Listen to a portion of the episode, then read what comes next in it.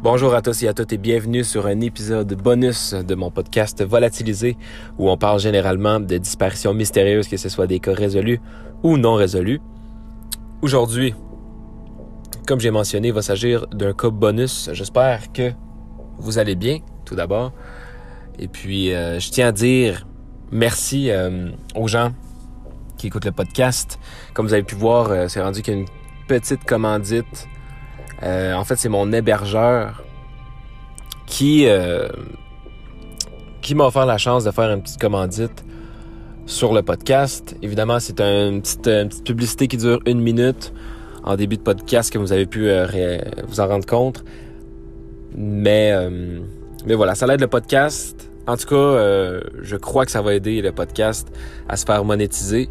et puis voilà.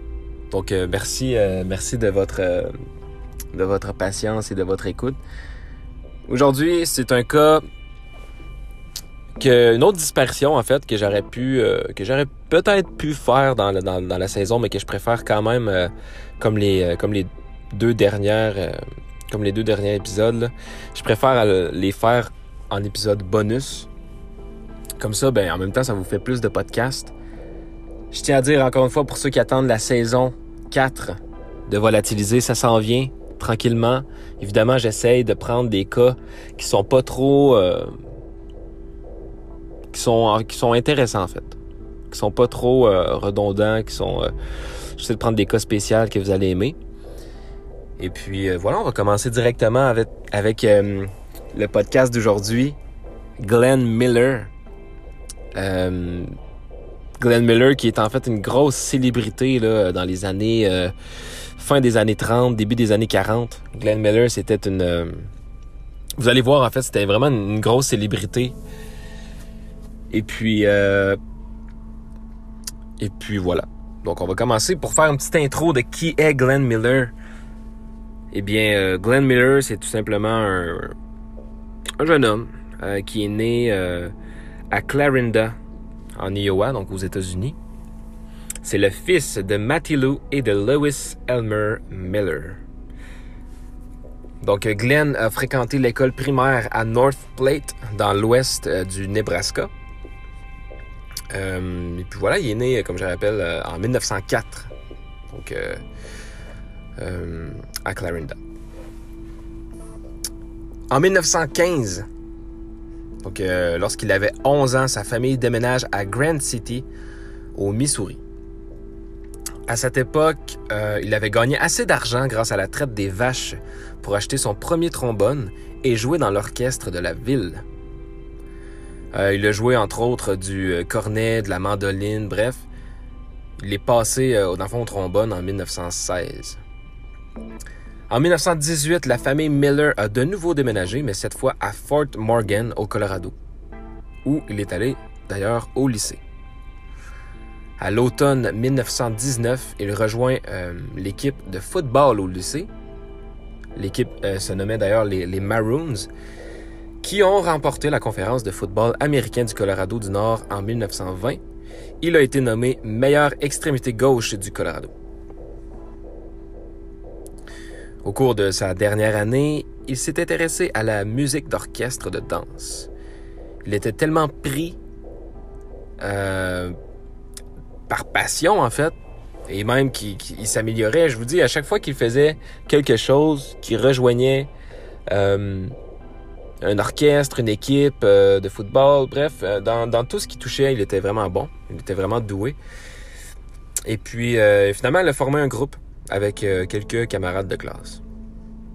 Au moment où il a obtenu son, diplôme d'études secondaires en 1921, il avait décidé de devenir musicien professionnel.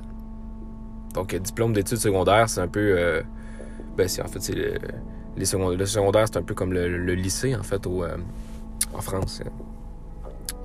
En 1923, Glenn entra à l'Université du Colorado à Boulder où il rejoignit la fraternité Sigma Nu. Il a passé la plupart euh, de, son temps loin de l'école, assistant à des auditions et jouant euh, tous les concerts qu'il pouvait obtenir, y compris avec le groupe The Boyd Center à Denver. Après avoir échoué dans trois classes sur cinq, il a abandonné l'école pour poursuivre une carrière dans la musique.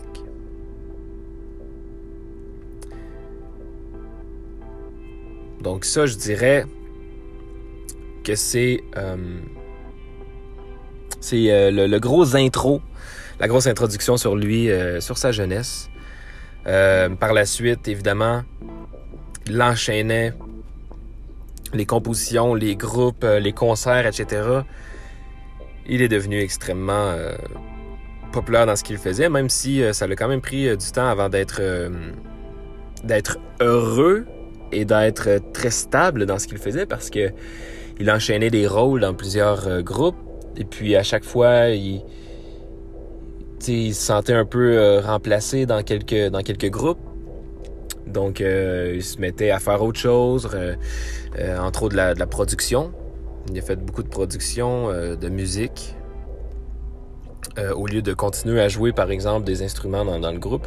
Il préférait peut-être composer.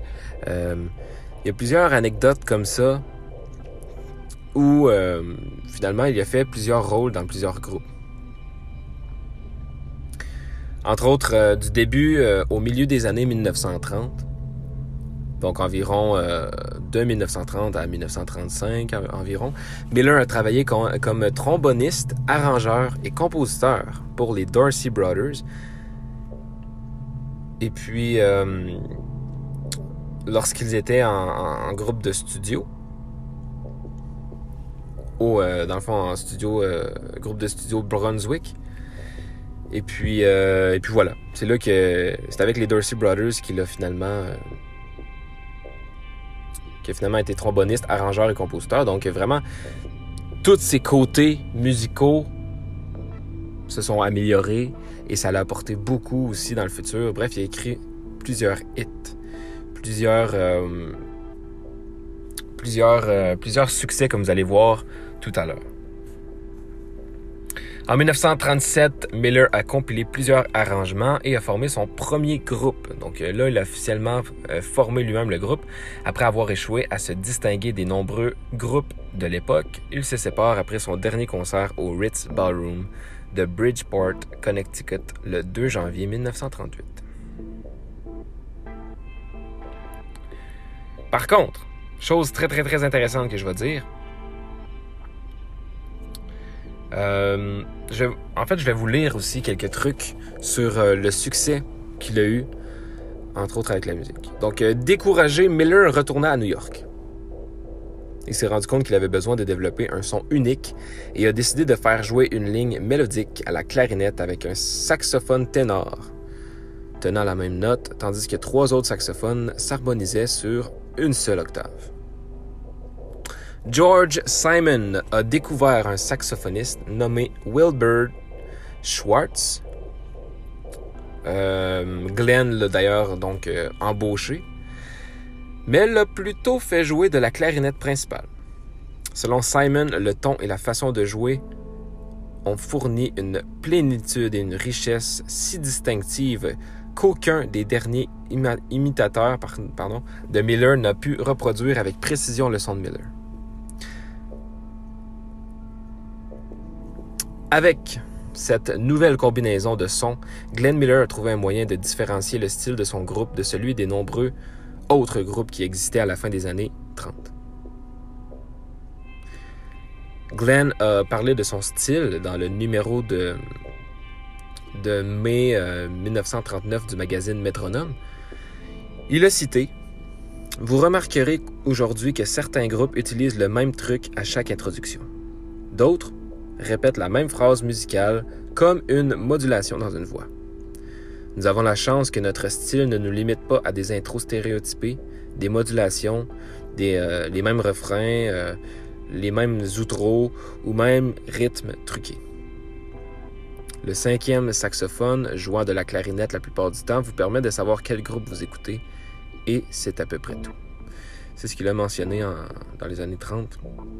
Donc euh, vraiment pour vous, euh, juste pour vous citer à quel point que il emmenait les choses différentes, différemment en fait, et qu'il et qu'il a vraiment changé le monde de la musique à cette époque.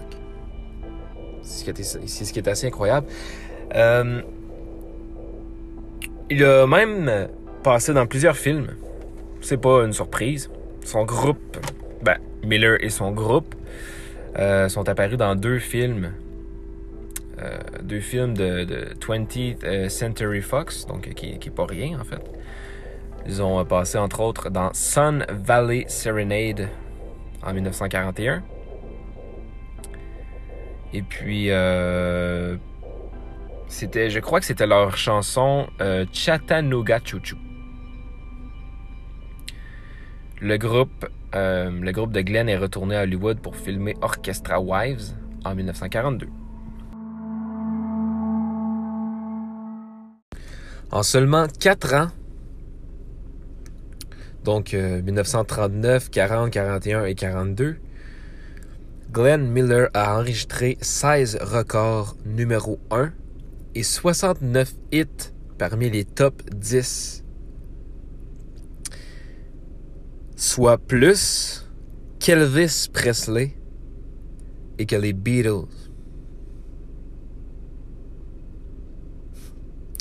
Entre autres, Elvis Presley a 38 dans le top 10 et les Beatles 33 euh, dans le top 10. Donc 33 top 10 et 38, 38 euh, top 10 pour Elvis Presley, alors que Glenn 69 top 10, dont 16 euh, numéro 1. C'est juste pour vous situer à quel point vraiment c'était c'était énorme. Et on parle de la musique un peu euh, jazz, un peu chef d'orchestre. Tu Glenn c'était vraiment un, chef d'orchestre. Donc c'était c'était vraiment quelque chose quelque chose d'assez d'assez incroyable. Bon, pour revenir à sa disparition, eh bien, tout s'est déroulé le 15 décembre 1944. Parce que Glenn Miller avait, euh, finalement, lors de la Deuxième Guerre mondiale, en fait, euh, Glenn avait accepté un emploi. Il avait accepté un emploi euh, dans les dans l'armée. Dans l'armée de l'air, mais tout simplement pour aller pour aller divertir les gens, les gens, les, soldats, etc. Donc, il est engagé par l'armée pour faire des concerts afin de divertir les soldats là-bas. En fait, il s'est lui-même porté volontaire pour rejoindre l'armée américaine, tout simplement pour divertir les troupes pendant la, Seconde Guerre mondiale. Mais c'est finalement retrouvé avec les forces aériennes de l'armée américaine.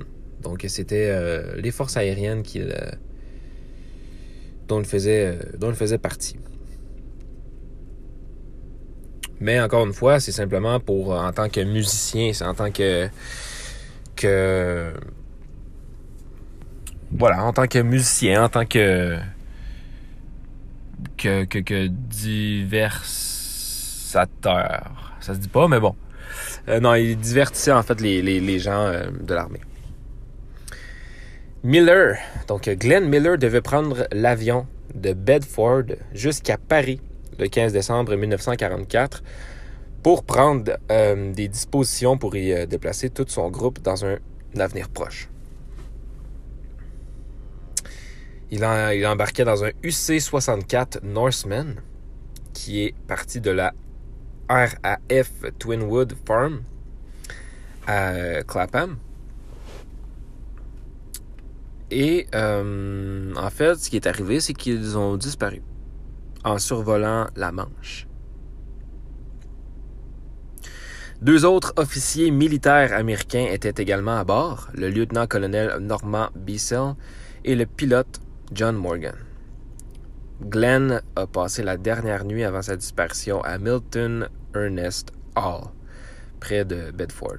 Sa disparition n'a été rendue publique que la veille de Noël 1944 lorsque le Associated Press a annoncé que Miller ne dirigerait pas l'émission de Noël euh, qui était diffusée sur euh, BBC le lendemain. Et euh, les gens ne comprenaient pas. Et finalement, ça a annoncé qu'il avait disparu. C'est pour ça qu'il n'allait pas diriger l'émission de Noël, qu'il était supposé diriger. Le sergent Jerry Gray le remplaça. le sergent Gray, qui est décédé le 10 août 1976, Glenn Miller a laissé derrière lui sa femme et ses deux enfants adoptés. Il a reçu à titre posthume l'étoile de bronze, présentée à sa femme Hélène lors d'une cérémonie tenue le 24 mars 1945. Je sais que l'histoire c'est un peu flou. Attendez, on va faire un petit résumé. Tout simplement, Glenn. Qui est Glenn?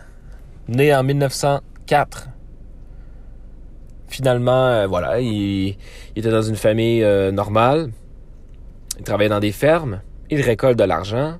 Il s'achète un trombone pour rejoindre l'orchestre de la ville. Il rejoint l'orchestre de la ville, il devient très bon, mais sa famille déménagea euh, quand il avait 11 ans. Il va euh, aller au lycée, il va se faire des amis, ils vont décider de faire un groupe de musique. Lui, il fait Ah, ben je sais jouer de la trombone, on va faire ça. Il fait ça, il joue de la trombone. Et puis, euh, en fait, il était très bon à l'école.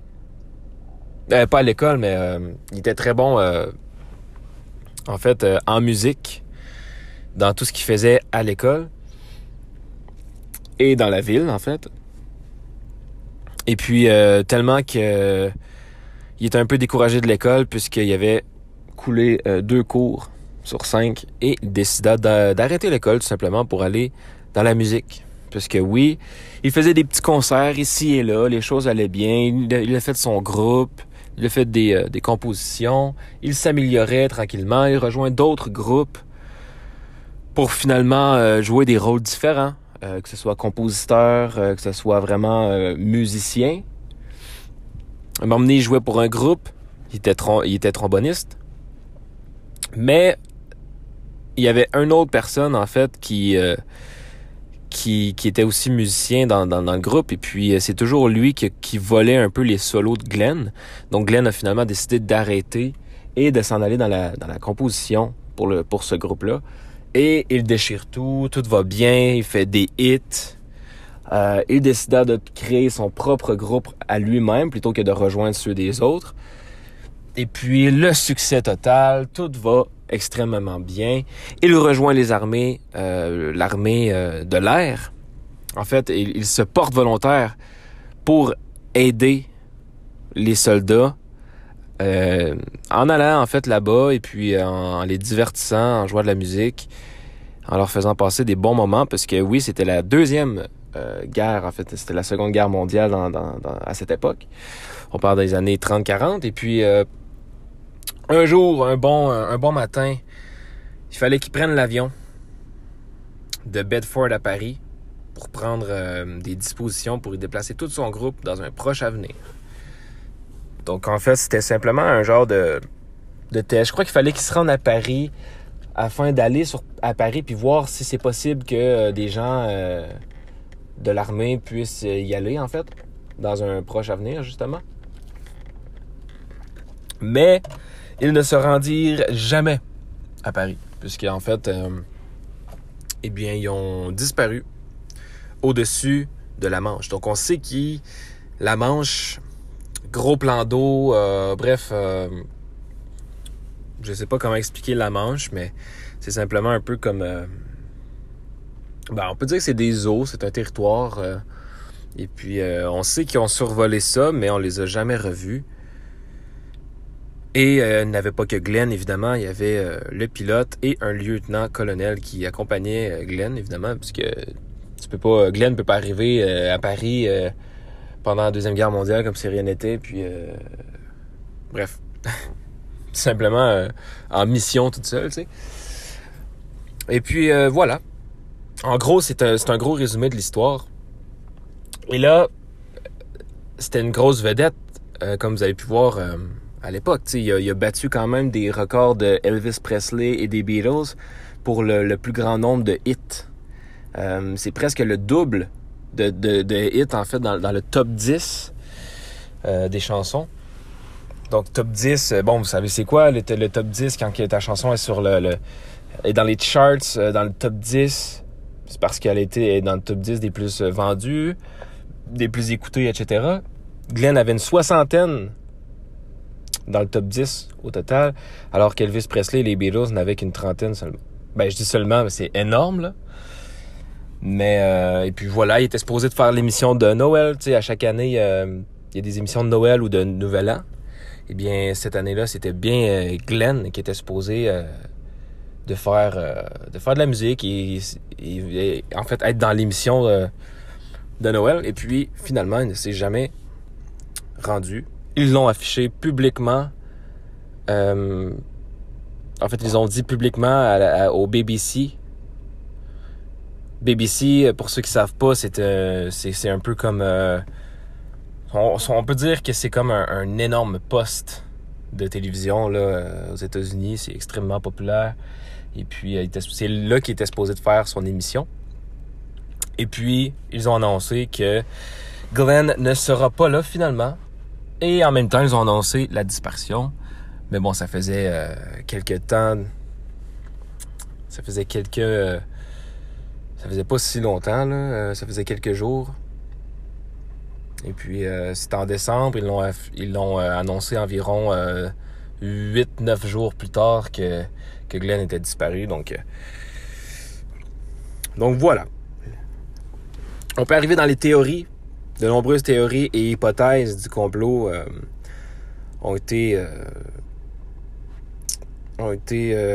ben évidemment, les gens proclamaient des théories et des hypothèses. Les gens disait n'importe quoi. Euh, euh, entre autres,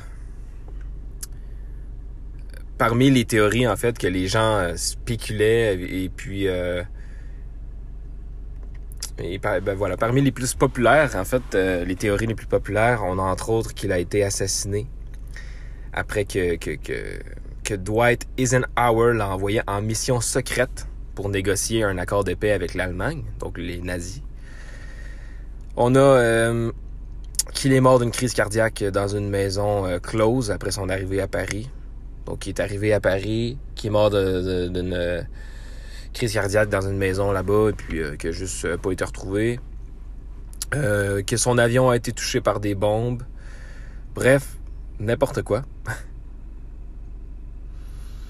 le scénario, en fait, le plus probable était que le C 64, Norseman, donc l'avion de, Glenn Miller, a volé par temps froid et a subi du givrage du carburateur, ce qui a fait perdre de la puissance à l'avion et s'est écrasé dans l'eau froide. Tous les survivants seraient morts d'hypothermie euh, dans les 20 euh, minutes qui ont suivi.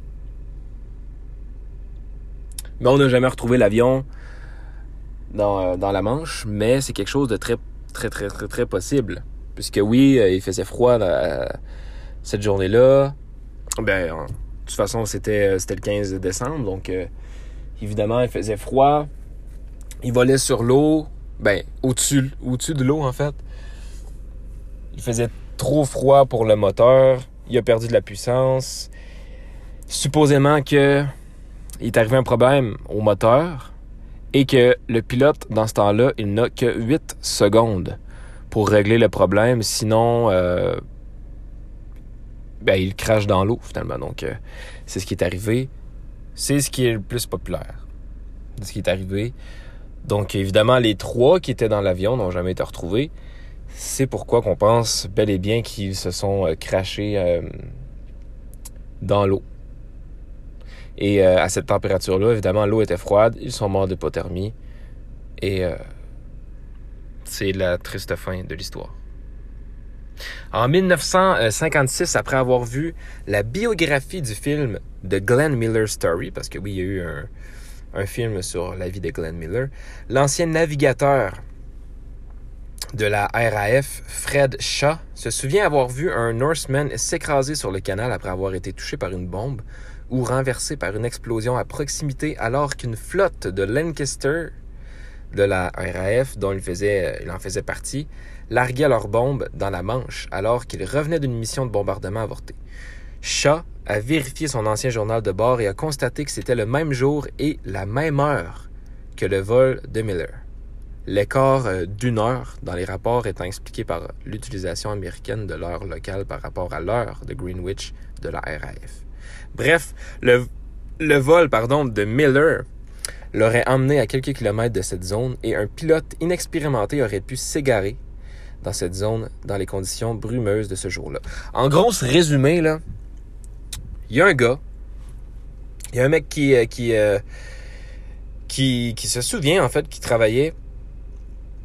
Il se souvient, en fait, d'avoir vu la même journée que Glenn euh, s'est craché en, en avion. Il se souvient avoir vu un avion dans les eaux. Et puis, euh, quand il a regardé son journal de bord qu'il avait écrit à cette époque-là, ben en fait, il se rend compte que c'était la même date, c'était le 15 décembre. Il y avait une heure de différence, par contre, mais ça, c'est selon le décalage de la base et de l'emplacement, si on veut. De l'emplacement de l'accident et euh, de la base, là, où est-ce que... Euh, ben, de la base de, de l'armée, si on veut, là, on peut, on peut dire ça comme ça, là. C'est ce qui explique en fait l'heure de décalage, mais sinon ça tombe la même heure que euh, Glenn se serait craché. Donc c'est pour ça qu'on pense vraiment que c'est évident. C'est un peu pour ça que j'en ai pas parlé en fait aussi dans, dans, le, dans la quatrième saison de Volatiliser. C'est ce qu'on pense, mais bon, on saura jamais. Mais euh, c'est quand même très, euh, très, très, très, très possible. En 2017, à la suite d'une enquête de 7 ans, Autorisé et encouragé par la succession de Glenn Miller, l'empreinte Potomac Books de l'Université du Nebraska a publié un livre complet euh, sur, euh, sur, sur cette histoire. Avec un accès sans précédent à des documents auparavant indisponibles de nombreuses agences gouvernementales aux États-Unis et au Royaume-Uni, et en se rassemblant euh, ben, en rassemblant en fait des milliers d'autres éléments de preuve, l'auteur et les contributeurs ont exposé des faits clés concernant la dispersion de Miller, qui n'avaient jamais été dévoilés par les gouvernements euh, américains et euh, anglais. Ils ont établi hors de tout doute à partir de documents américains et britanniques que la revendication de Fred Shaw était physiquement impossible Je vous rappelle que Fred Shaw, c'est lui qui a dit avoir vu l'avion, euh, qui a écrit dans son journal de bord euh, qu'il avait vu l'avion, que ça tombait le 15 décembre, etc. Eh bien, avec toutes les preuves que que les gens de l'Université du Colorado ont, ont écrit là, dans le livre sur Glenn Miller, toutes les preuves du gouvernement américain et anglais qui ont jamais été dévoilées, eh bien, ils disent que c'est impossible c'est physiquement impossible. Au 15 décembre 1944, le SHAEF et tous ses commandements observaient l'heure d'été britannique. Les archives américaines et britanniques documentent clairement que la RAF Lancaster a largué des bombes dans la Manche entre 13h et 13h30. Un vol de bombardier de la 9th Air Force américaine volant sous le ciel couvert a signalé avoir rencontré, euh, des bombes larguées à 13h15. Le C-64 avec Glenn Miller à bord n'aurait pas pu arriver physiquement dans la même zone avant entre 2 heures, ben, entre 14h45 et 15h. Ce qui veut dire que Glenn Miller n'aurait jamais été largué par des bombes, euh, puisque il serait arrivé dans la Manche euh, entre, entre 14h45 et 15h. L'équipe a également exposé l'historique de maintenance problématique du C-64, y compris les problèmes de carburateur. Plus important encore, une huitième force aérienne officielle enquête sur l'accident. Euh, ils ont remis euh, en question l'état d'esprit de Glenn Miller lorsqu'il est monté à bord de l'avion. Une enquête convoquée le 20 janvier 1945, a révélé que Miller n'était pas autorisé à accepter l'invitation du lieutenant-colonel Norman Bissell à monter à bord de l'avion euh, du 8 Air Force Service Command. Les ordres de voyage de Glenn spécifiaient un vol régulier VIP C-47 Lorsque l'ATC a annulé le service régulier du 13 décembre, en raison des conditions météorologiques problématiques sur le continent, Glenn, impatient, a poursuivi Bissell sans en informer sa chaîne de commandement. Le, témoignage sous serment de nombreux témoins américains et britanniques a établi, que Miller est monté à bord de l'avion et que le C-64 a, décollé vers 13h55. Sans preuve du contraire, le C-64 s'est écrasé au-dessus de l'eau en raison de la probabilité de glace moteur carburateur ou des possibilités de glace sur les ailes et de désorientation spatiale du pilote. En gros, là, Glenn Miller n'aurait jamais été supposé. Ils disent que c'est impossible, ou voire même que, en fait, le commandant n'aurait pas, ben, en fait, le lieutenant-colonel n'aurait pas pu demander à Glenn d'embarquer pour aller euh, faire euh, une mission alors que on venait de refuser l'accès à euh, tous les avions, si on veut, à cause de la météo, à aller vers cette direction.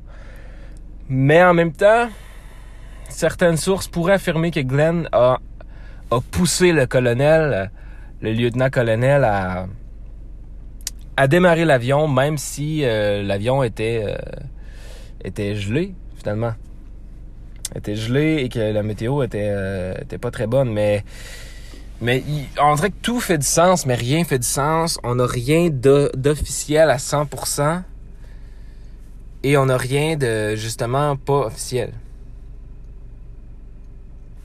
Donc euh, rien euh, fait du sens dans cette histoire.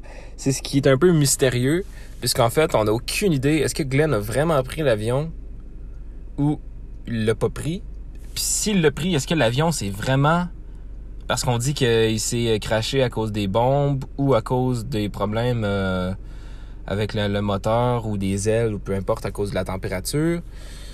Mais on sait que les bombes finalement ont explosé avant, mais pourquoi que le lieutenant et Glenn auraient été alors que une heure auparavant, il y avait des bombardements de bombes dans l'eau, tu sais?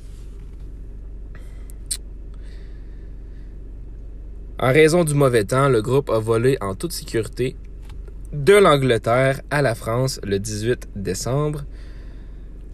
Le SHAEF n'a pas appris que le C-64 était en retard ou que Glenn Miller était à bord avant le 18 décembre. Le major Glenn Miller n'avait d'autre tâche que d'être un AAF officier musical et audiovisuel affecté au SHAEF et il n'a pas non plus été victime d'un acte criminel. En 2019, l'International Group for Historic Aircraft enquêterait sur la disparition de Miller. Donc depuis euh, plus de deux ans, on enquête officiellement sur, euh, sur la disparition pour voir vraiment euh, qu'est-ce qui s'est passé, pourquoi on y a été, pourquoi qu'on n'y a pas été, est-ce que ça a été des ordres qui ont été donnés ou pas. Il y a bien des choses qu'on ne sait pas, mais une chose est sûre, c'est que Glenn n'aurait pas été supposé de monter là-dedans pour aller euh, à Paris afin de faire une mission euh, quelconque. Mais est-ce que c'est vrai que l'ordre a été donné quand même? On l'ignore. Mais Glenn n'était seulement qu'un... Il y avait seulement, en fait, un droit de faire de la musique et non de participer à des, missions, euh, des missions de, de, la sorte. Bref, je sais que ça a été très bizarre comme épisode. Euh, on n'a pas eu finalement euh, vraiment plus de réponses. Tout a été vraiment flou. Je crois que la plupart d'entre vous sont déjà partis. Merci d'avoir écouté quand même. Euh, J'aurais aimé avoir plus de réponses. Honnêtement, j'ai essayé afin de, de, vérifier des textes euh, qui parlaient des, des updates, en fait, des, des nouvelles qu'on a sur, sur cette histoire, mais sincèrement, ça n'a pas aidé. Donc, je crois que ça vous a juste plus mêlé que d'autres choses. Moi-même, d'ailleurs ça me, ça me mêlé. Je vais mettre, je vais mettre l'air climatisé. Il fait très chaud en ce moment. Je sais que la qualité est encore mauvaise. Euh, je me suis dit que j'allais utiliser euh, un petit, un petit micro que j'avais, mais finalement, euh, ça fonctionne plus. Mais bon, euh, bientôt. au moins, je peux faire des podcasts quand même. Je suis très content. Mais vraiment, merci à vous de me suivre, de continuer à me suivre quand même. Et puis, euh, je sais que là des histoires comme ça, c'est un peu plate. J'espère que ça, c'est pas trop mauvais. Mais, euh, mais voilà, c'est l'histoire de Glenn Miller, l'histoire très confuse de Glenn Miller. Je trouvais ça simplement important, ben pas important. Je trouvais ça intéressant d'en parler parce que c'était quelqu'un de, de, de, de, très populaire à l'époque. C'est un peu comme si une grosse célébrité aujourd'hui disparaissait. Et euh, eh bien, ça ferait une histoire quand même assez fou, tu sais, dans, euh, dans 80 dans 80 ans, tu sais. Euh, voilà. Parce qu'on se dit une personne autant connue, comment qu'elle fait pour disparaître alors que tout le monde sait c'est qui à peu près. Mais évidemment, euh, ça aurait du sens. Écoutez, gardez avec. Gardez en tête que c'est probablement ce qui s'est passé. Glenn Miller a pris l'avion et ils ont craché dans l'eau froide. Et ils sont morts d'hypothermie. C'est pour ça qu'on les a jamais retrouvés également par la suite. Parce que, tu sais, dans l'armée, tout est... Euh, tu sais, tout est écrit. Lorsque... Lorsque des lieutenants ou peu importe s'en vont à quelque part, euh, tout le monde le sait qu'ils s'en vont là-bas, tu sais. Donc, euh, en s'en allant, par exemple, à Paris, on va regarder la première hypothèse. Là. En partant à Paris, du de est-ce que c'est du Royaume-Uni jusqu'à la France? Je crois que oui eh bien, ils ont, euh, avec les températures qui, qui faisaient, euh, ils auraient été supposés de rester là-bas, mais ils ont été quand même, et puis euh, ils se sont crachés. Donc, voilà ce qui s'est passé. Gardez en tête que c'est cette histoire. Et puis, voilà, merci à tout, à tout le monde, en fait. Merci à, à tous ceux qui, qui supportent le podcast, qui l'écoutent, même quand c'est moyen. Euh, au moins, c'est un épisode bonus. C'est pas la, la c'est pas la, quatrième saison. Mais, euh, mais merci d'écouter. Pour de vrai, merci à, tout le monde. Tout le monde d'entre vous. Euh, vous êtes nombreux. Continuez à, à partager le podcast, à l'écouter. Je vous promets qu'il va y avoir vraiment des, des histoires incroyables qui s'en viennent. Et puis, et puis voilà. Je vais commencer à poster environ deux fois par semaine. Euh, je sais que là, il y a des mois que j'ai rien des fois, pendant un mois, mais là, je vais commencer à publier une à deux fois par semaine. Mon but, c'est de faire deux podcasts par semaine. Mais euh, s'il n'y en a pas deux, il va en avoir au moins un. Et euh, vraiment, s'il n'y en a pas, c'est parce que j'ai eu des imprévus. Mais, mais voilà, je vais essayer d'en faire au moins un par semaine. Mais mon but, c'est d'en faire deux. Puis au pire, des fois, il, pourra en avoir trois, c'est pas grave. Des fois, je vais en enregistrer d'avance. Comme ça, je vais être sûr qu'il va en avoir euh, la semaine d'après, tu sais. Donc, euh, quittez-vous pas, il va y avoir des, bons podcasts aussi des fois. Là. Mais euh, vous pouvez venir sur les réseaux sociaux. J'oublie toujours de le dire. Faudrait que je le dise au début. Euh, je suis rendu avec un Instagram. Volatiliser podcast. Venez me suivre. Euh, vous allez avoir toutes les nouvelles. Je sais qu'en ce moment, j'ai pas de post, j'ai pas de photo ou quoi que ce soit de, de mis sur la sur la page, tout simplement parce que j'attends qu'il y ait plus de gens qui euh, qui me suivent. Mais euh, mais vraiment, allez là. Vous pouvez même aller me parler sur cette page ou aller ou venir me parler ou aller vous abonner à mon à mon Instagram personnel aussi. Ça va faire plaisir. puis voilà, vous pouvez vous allez pouvoir me donner des suggestions euh, de podcasts ou euh, peu importe. Des petits commentaires, euh, ou juste parler, bref. ce que vous voulez. Merci à tout le monde d'écouter encore une fois et puis on se retrouve bientôt. D'ici là, ne disparaissez pas. Ça serait dommage de faire un podcast à votre sujet puisque ce n'est pas une fierté de disparaître ou de commettre un crime quelconque. Merci à tous. Je vous souhaite une bonne nuit, une bonne une bonne nuit, une bonne journée, une bonne après-midi, bon avant-midi, bonne matinée bonne soirée. Merci tout le monde. À bientôt.